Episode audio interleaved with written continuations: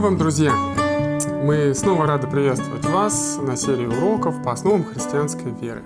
Сегодня у нас с вами уже 16-й по счету урок, и сегодня мы будем говорить о следующем шаге на пути к спасению. Мы сегодня будем говорить о покаянии.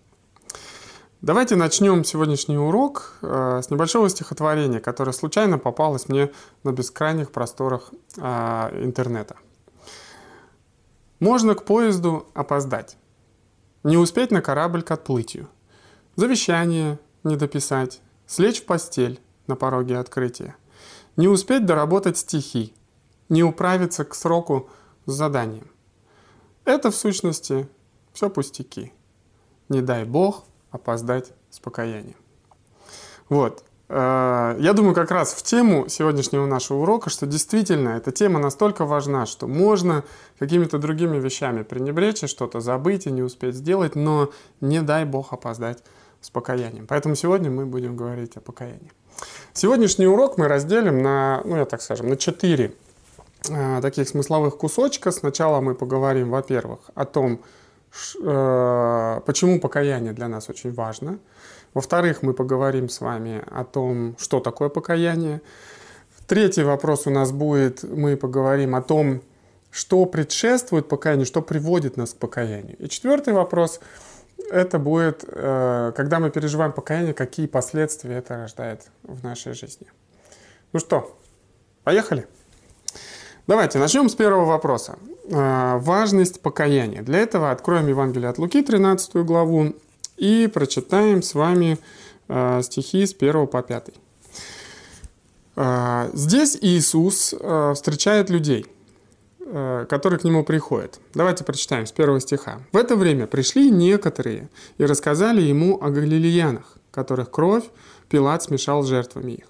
Иисус сказал им на это, «Думаете ли вы, что эти галилеяне были грешнее всех галилеян, что так пострадали? Нет, говорю вам, но и если но если не покаетесь, все также погибнете.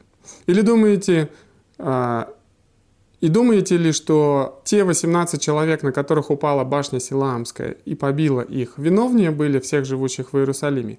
Нет, говорю вам, но если не покаетесь, все также погибнете. Что мы здесь видим? Иисус говорит о том, что Неважно, много вы согрешили или мало, больше кого-то или меньше кого-то, кто-то вам кажется более или менее виноватым. Иисус говорит, говорю вам, если вы не покаетесь, вы все так же погибнете. Вообще, когда Иисус говорил что-то один раз, это было уже важно. Если Иисус повторял что-то два раза, то это абсолютно важно. И поэтому мы делаем вывод, что покаяние – это важный элемент на нашем пути к спасению. Без покаяния мы все погибнем. Есть еще один отрывок, находится он в книге «Деяний», в 17 главе, который я тоже хочу э, вместе с вами прочитать. Э, Деяния, 17 глава, стихи 30 и 31, где говорится о важности покаяния. Э, контекст такой. Павел находится в Афинах и проповедует эллинам, ну, древним грекам, о неведомом Боге. И люди слушают его, и он, рассказывая об этом Боге, в конце подводит их такой мысли, говоря, «Итак, 30 стих, оставляя времена неведения, Бог ныне повелевает людям всем повсюду покаяться. Ибо Он назначил день, в который будет праведно судить Вселенную посредством предопределенного им мужа, подав удостоверение всем, воскресив его из мертвых. Смотрите, Павел говорит – людям о том, что Бог призывает, как сказано здесь, даже повелевает людям всем и повсюду что? Покаяться. Потому что Он будет судить Вселенную. Поэтому мы видим, что покаяние – это что-то универсальное. Это то, что касается всех людей по всей земле. И еще задаем вопрос, а почему это так важно? 31 стих говорит, потому что Бог будет судить Вселенную. И раз он будет судить Вселенную, и будет он это делать через определенного мужа, э, воскресив его из мертвых, мы понимаем, что он говорит здесь об Иисусе Христе. Раз мир будет судим через Иисуса Христа, в конце концов, то покаяние абсолютно всем необходимо для того, чтобы пройти через этот суд. Это первый вопрос, который мы закрываем, и переходим к следующему вопросу. Вопрос, что такое покаяние? Покаяние. Начнем с того, что скажем, что в Новом Завете всякий раз, когда используется слово покаяние, используется слово греческое метаноя. Метаноя. Слово это состоит из двух частей. Вот здесь, э, мне кажется, это очень интересно. Мета означает изменение, а ноя или ноос – это знание, или ум, или разум. Получается, метаноя – это изменение чего? Изменение разума изменение образа наших мыслей. Вот что означает покаяние, ну, по сущности, вот этого самого по себе слова, которое используется для его описания. В этом плане, наверное, чтобы нарисовать какой-то образ, я приведу такое сравнение. Сначала, может быть, оно покажется непонятным, что покаяние — это смена парадигмы, это смена мировоззрения, это смена системы взглядов, которая внутри нас находится. И вот э, есть такая книжка, я, ну, как бы, ладно, про книжку я не буду говорить, но мне вспомнился пример из одной книжки, где автор рассказывает свою историю, он говорит о том, что однажды, воскресное утро, он на метро ехал, наверное, по-моему, в церковь он ехал как раз, Открываются двери. А, кстати, утро такое спокойное, как любое воскрес. Там солнце светит, птички поют. Ну, там все тихо сидят в, в вагоне, читают газеты. И вот открывается дверь, заходит мужчина, и с ним забегает в вагон несколько детей. Мужчина садится на, ну, на сиденье, а дети начинают просто, можно сказать, как обезьяны, скакать по вагону, задирать друг друга, ссориться, хватать пассажиров, цепляться за газеты. И в вагоне разрушена вот эта идиллия, э, состояние мира, и начинает нарастать такое прям раздражение.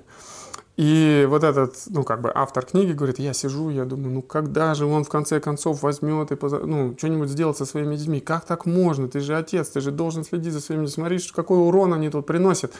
И вот он внутри себя раздражается и в конце концов не выдерживает, но, будучи вежливым человеком, он думает, что я очень вежливо поворачиваюсь и говорит, мужчина, может быть, вам все-таки посмотреть за своими детьми?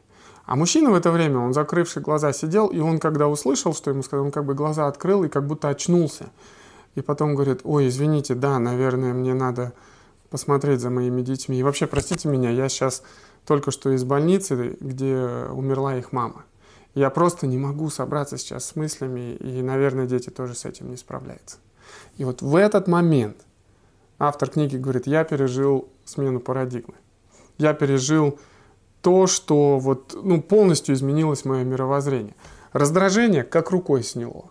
Вот это гнев какой-то праведный тоже ушел. Вместо этого пришло прощение, милосердие, желание помочь. И это произошло вот буквально за одно мгновение.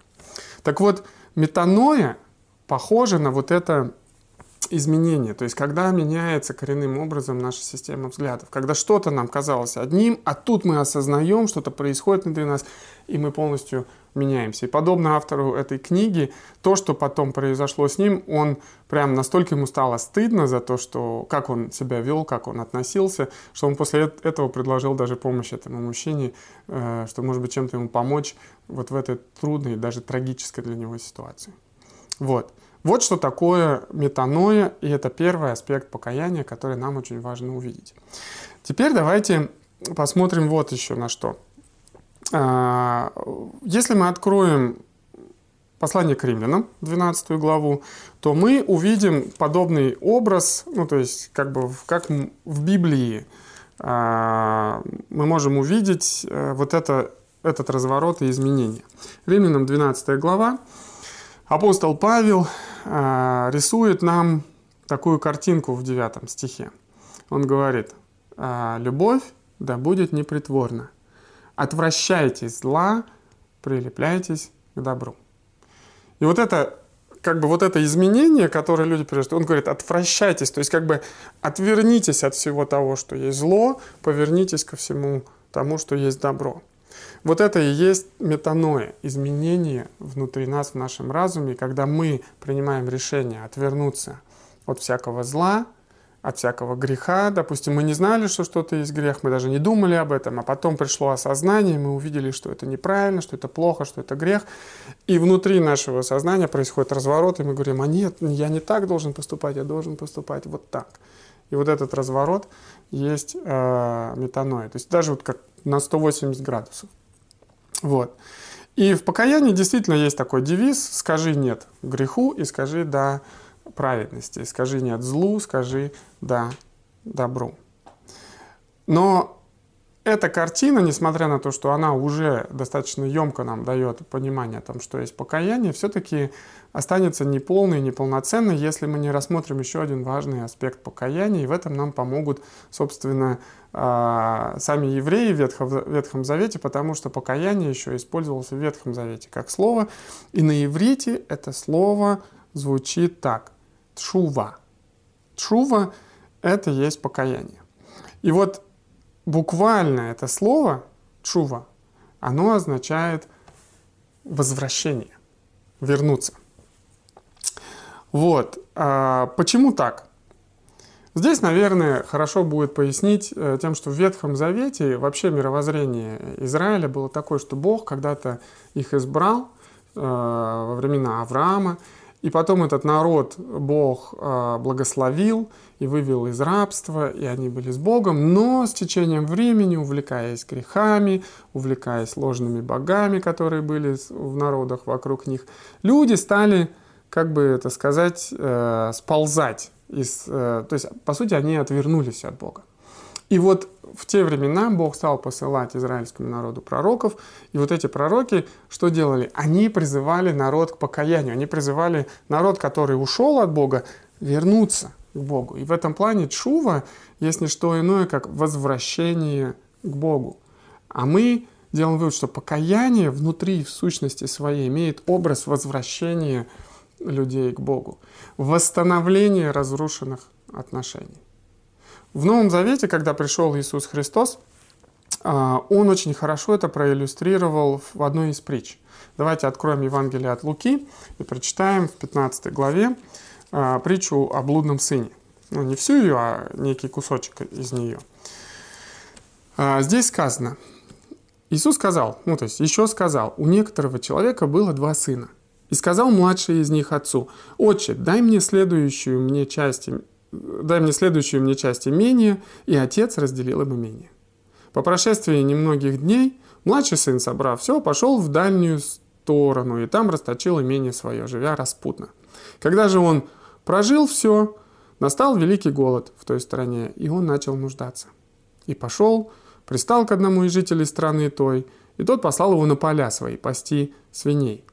И он рад был наполнить чрево свое рожками, которые ели свиньи но никто не давал ему. Придя же в себя, сказал, сколько наемников у отца моего избыточествует хлебом, а я умираю от голода. Встану, пойду к отцу моему и скажу ему, «Отче, я согрешил против неба и перед тобой, уже недостоин называться сыном твоим, прими меня в число наемников твоих». Встал и пошел к отцу своему. И когда он был еще далеко, увидел его отец и сжалился – и, побежав, пал ему на шею и целовал его. Сын же сказал ему, «Отче, я согрешил против неба и перед тобой, уже недостоин называться сыном твоим».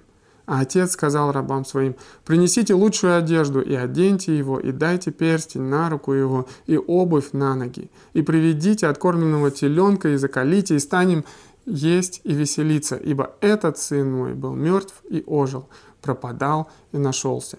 И начали веселиться. Видите, мы здесь видим историю, притчу, которую рассказывает Иисус, которая как раз очень хорошо иллюстрирует вот этот момент покаяния, когда, с одной стороны, сын жил в одном мировоззрении, он думал о том, как ему свою жизнь устроить, он взял у отца свою часть по праву, принадлежащую ему, он пошел в самостоятельное плавание, у него было свое мировоззрение. И вот он так жил до тех пор, пока не понял, что никуда это его не привело. И когда все уже, все обстоятельства ужали настолько, что уже и есть нечего было, даже у свиней нельзя было брать еду, то тогда, как сказано в 17 стихе, он пришел в себя и, сказал, что я лучше встану и пойду к отцу моему, я возвращусь к отцу моему. И вот этот как раз образ покаяния мы видим в этой притче. И сын возвращается, и он возвращается в каком состоянии сердца – он говорит, я согрешил против неба и перед тобой. Я недостоин называться твоим сыном. Просто прими меня в число наемников твоих, 19 стих говорит. И когда он все это сделал, отец принял его, принял с радостью, устроил пир, одел его в роскошную одежду, дал ему перстень, сказал, мой сын был мертв и ожил, пропадал и нашелся. Так вот, в покаянии есть вот этот ценный образ возвращения к Отцу, возвращения к Богу, восстановление разрушенных отношений, выход из одиночества греха в общение с, э, с Богом. И вот когда это мы собираем вместе, вот эту метаною, как изменение мыслей, да, отворачиваемся от зла, обращаемся к добру, плюс еще вот этот возврат к отношениям, мы понимаем, что в покаянии есть момент таких отношений. Отношений — это э, личностный аспект покаяния, когда что-то происходит в моем отношении к себе и в моем отношении к Богу, и что-то происходит в наших отношениях с Богом. Ну, давайте двинемся теперь дальше. А дальше у нас э, третий вопрос. Вопрос, что происходит до покаяния или что приводит нас э, к покаянию, что способствует э, тому, чтобы мы покаялись. Ну, для этого давайте откроем один из моих любимых отрывков из Библии. Это второе послание к Коринфянам. Э, и прочитаем, опять же, апостол Павел дает а, ну точнее, делится здесь а, определенными переживаниями с Каринской церковью, и из них мы можем увидеть очень важную мысль. А, второе послание к Коринфянам, 7 глава, прочитаем 8, 9, 10 стихи. Павел здесь говорит. Вообще контекст такой. До этого в первом письме Павел э, обличал Каринскую церковь, потому что увидел, что туда проник грех, что люди вели себя неправильно. И э, он решил, так скажем, обличить их для того, чтобы вернуть их э, в состояние порядка. Ну и что он здесь пишет? Уже теперь во втором письме. Говорит, восьмой стих. «Посему, если я опечалил вас посланием, не жалею, Хотя и пожалел было, ибо вижу, что послание то опечалило вас, впрочем, на время. Теперь я радуюсь не потому, что вы опечалились, но что вы опечалились к покаянию, ибо опечалились ради Бога, так что нисколько не понесли от нас вреда. Ибо печаль ради Бога производит неизменное покаяние ко спасению, а печаль мирская производит смерть. Что мы здесь видим? В восьмом стихе Павел говорит, что он опечалил их послание. Сначала пожалел, думал, что они не справятся с этой печалью, но потом увидел, что они справились, что их это опечалило на время. И что произошло потом? Говорит, теперь я радуюсь, потому что вы опечалились, опечалились к покаянию.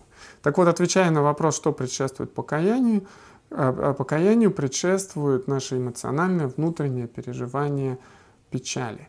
И Павел здесь говорит и называет эту печаль ради Бога или печаль угодная Богу. Но не только о ней он говорит, он говорит еще о том, что в 10 стихе есть еще и другая печаль, печаль мирская. И вот наша задача понять, то есть как печалится человек, который приходит к покаянию. Или какая печаль приводит к покаянию, а какая печаль не приводит к покаянию. Так вот, давайте представим себе такой пример. Вот два человека э, сидят в полиции, ну или не в полиции, уже их посадили там в камеру предварительного заключения, потому что они совершили кражи в разных местах, может быть, ну где-то в одно время, потому что сидят сейчас вместе и ожидают э, суда. И вот они сидят и печалятся. И один сидит и печалится и думает, ну вот как же так? Ну я же думал, что не надо было этого делать, потому что мне там сказали, что э, там, скорее всего, будет рядом полиция, и это было очень рискованно, да и этот Васька, мой друг, короче говоря, плохо на шухере стоял там, и вообще я с ним, я до него доберусь, я ему такое устрою. Да и вообще надо было вообще с той стороны зайти, там сигнализации не было. Откуда я знал, что на этой двери было? Ну и, короче, вот такая. То есть вот он сидит, сокрушается по этому поводу. А второй человек сидит и думает – я не могу так жить уже больше. Я уже устал, я понимаю, что я не хочу делать этого, но все равно это делаю. Зачем я лезу? Я хочу жить честно, я хочу больше не совершать подобных вещей. Я чувствую такие угрызения совести, такую, ну, такую вину. И вот два человека переживают печаль. И как вы думаете, какая у кого печаль? И какая из них приводит к покаянию, какая нет? Наверное, ответ очевиден. Так вот, печаль от Бога или печаль, э, угодная Богу, это печаль, которая направлена на нас самих, где мы видим свою вину, где, мы, где наше сердце сокрушается, где мы чувствуем, что мы поступили неправильно, где мы прямо, ну, есть только вот как бы это что-то происходит между нами и Богом. Вот. Печаль мирская, она для нее характерна что? Что мы сидим, печалимся о том, что нас поймали, что мы не сделали что-то так, как надо было сделать. А вот в следующий раз надо сделать по-другому. И вообще эта печаль, она как бы в ней есть такой момент обвинения всех остальных. Она как бы вовне э, направлена. В то время как печаль, угодная Богу, она направлена вовнутрь нас. Там мы хотим мы сокрушаемся, и мы хотим измениться. И вот апостол Павел говорит, что тогда, когда печаль, угодная Богу, приходит в наше сердце, то она приводит к покаянию, э, производит, как сказано в 10 стихе, неизменное покаяние к спасению. А печаль мирская производит смерть. Вот. А, есть в Библии хороший тоже пример вот такой печали. Давайте мы его прочитаем. А, Деяние, вторая глава, а, где апостол Петр в день Пятидесятницы проповедует множеству людей, собравшихся в храме. Вот. Ну и вот э, как бы общий контекст здесь такой – Петр проповедует, по сути, э, он говорит, объясняет людям, что происходит. Он говорит о том, что вот был Иисус, которого вы здесь видели, вы знали, и вы, более того, кричали, что он э, богохуль, богохульник, что его нужно было распять, и вы добились своего. Но Петр говорит, что на самом деле, и вот здесь давайте мы прочитаем э, Деяние 2 глава, 36, с 36 стиха. Он говорит, «Итак, твердо зная весь дом Израилев, что Бог соделал Господом и Христом всего Иисуса, которого вы распяли». То есть Петр обличает народ, говоря о том, что вы распяли того, кого вы считали богохульником, а он на самом деле был Сыном Божьим, он является Христом и Господом. И то есть вы, по сути, распяли того, кого ждали. Вы ждали Мессию, и вы же его распяли.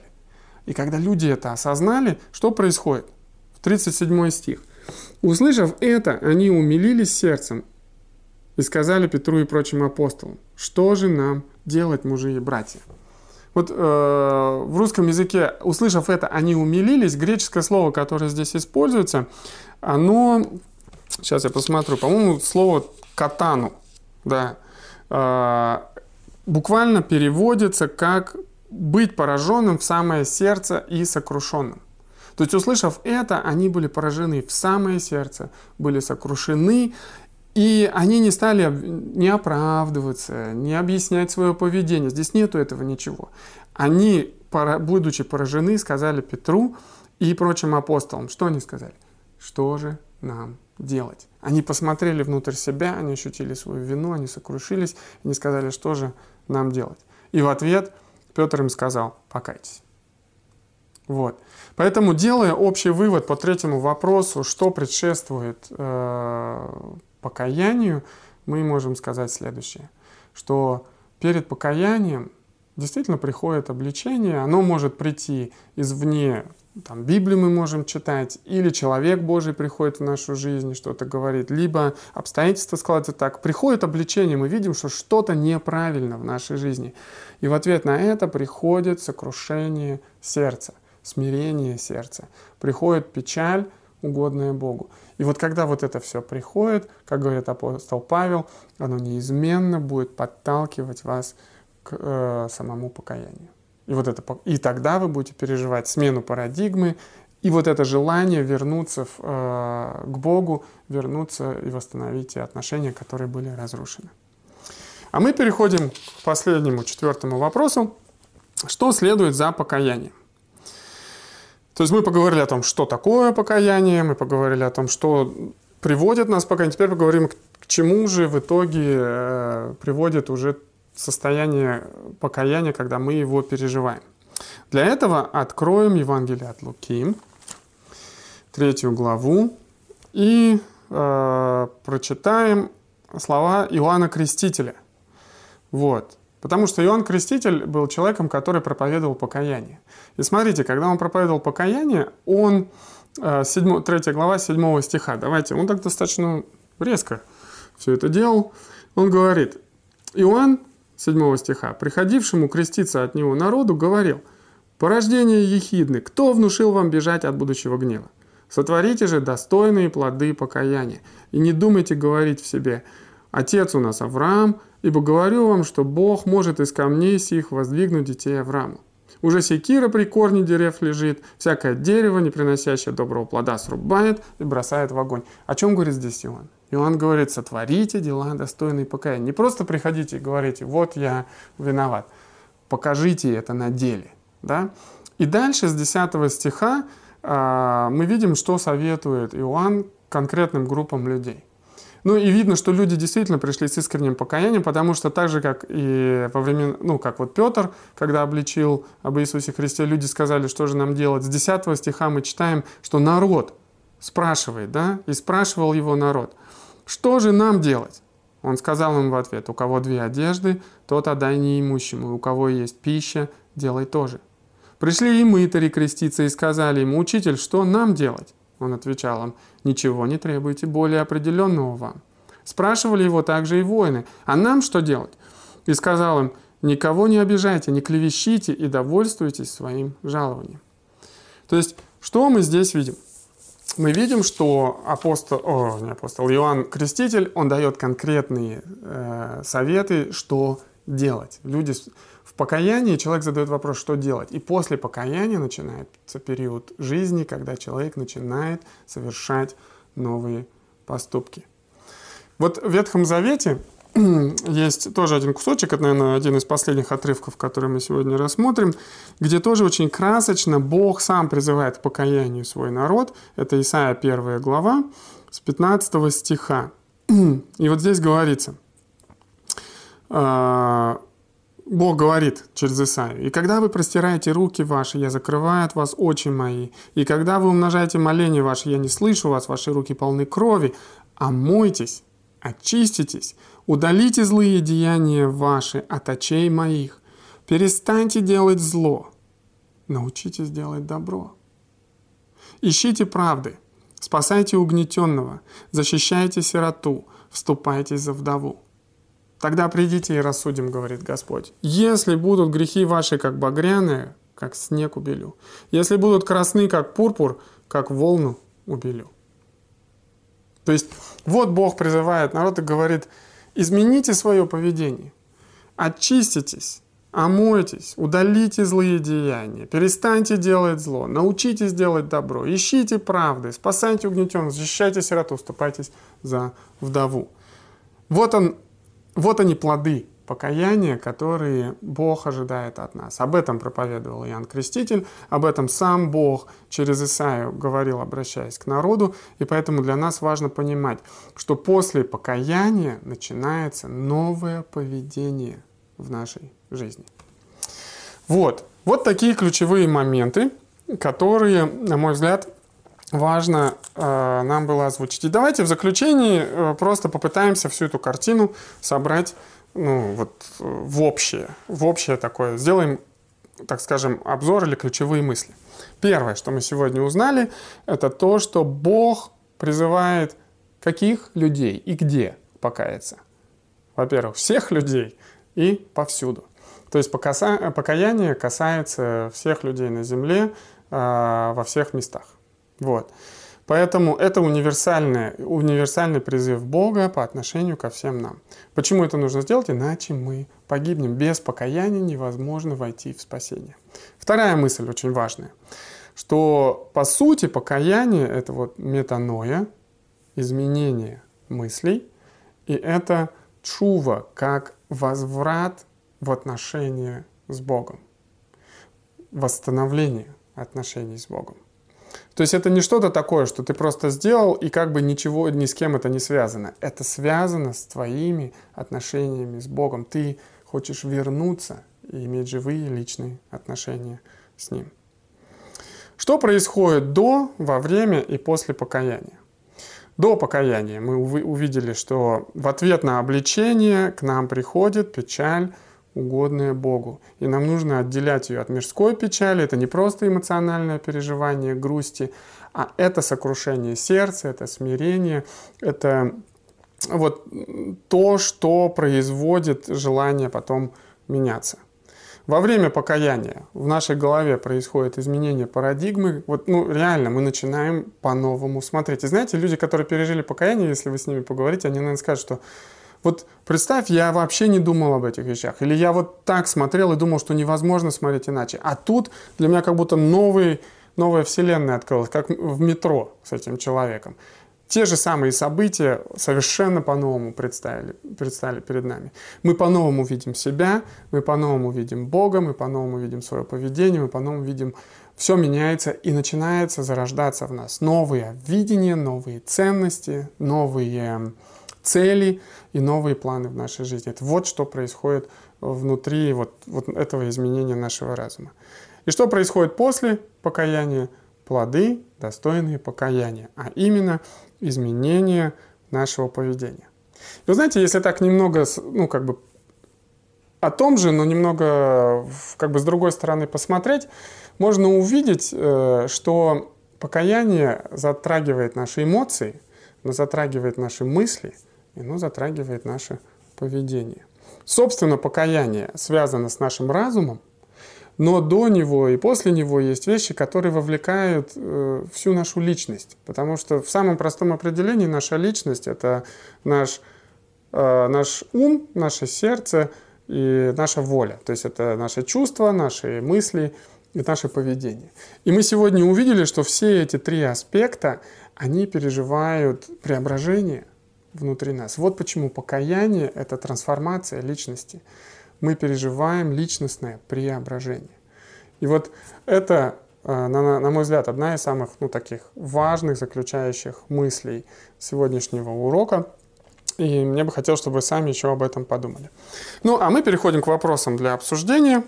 Вот, и давайте для того, чтобы вам было что пообсуждать, обозначим сегодня три вопроса. Если удастся все их обсудить, и если нет хотя бы какие-то из них. Вопрос первый. Как вы теперь понимаете, что же такое покаяние, угодное Богу? Вопрос второй. Поделитесь тем, как вы в своей жизни переживали покаяние. Вы попытайтесь вспомнить, если вы это переживали, расскажите свою историю. Это всегда ну, ценно и ну, очень полезно для людей. И третий вопрос. Если вы считаете, что вы еще не пережили покаяние в своей жизни, то почему вы сделали такой вывод? Поделитесь тоже этим в группе. Ну, вы же как-то сделали этот вывод. Вот. Э, желаю вам очень плодотворного обсуждения. Будьте мудрыми строителями и стройте свой дом на скале.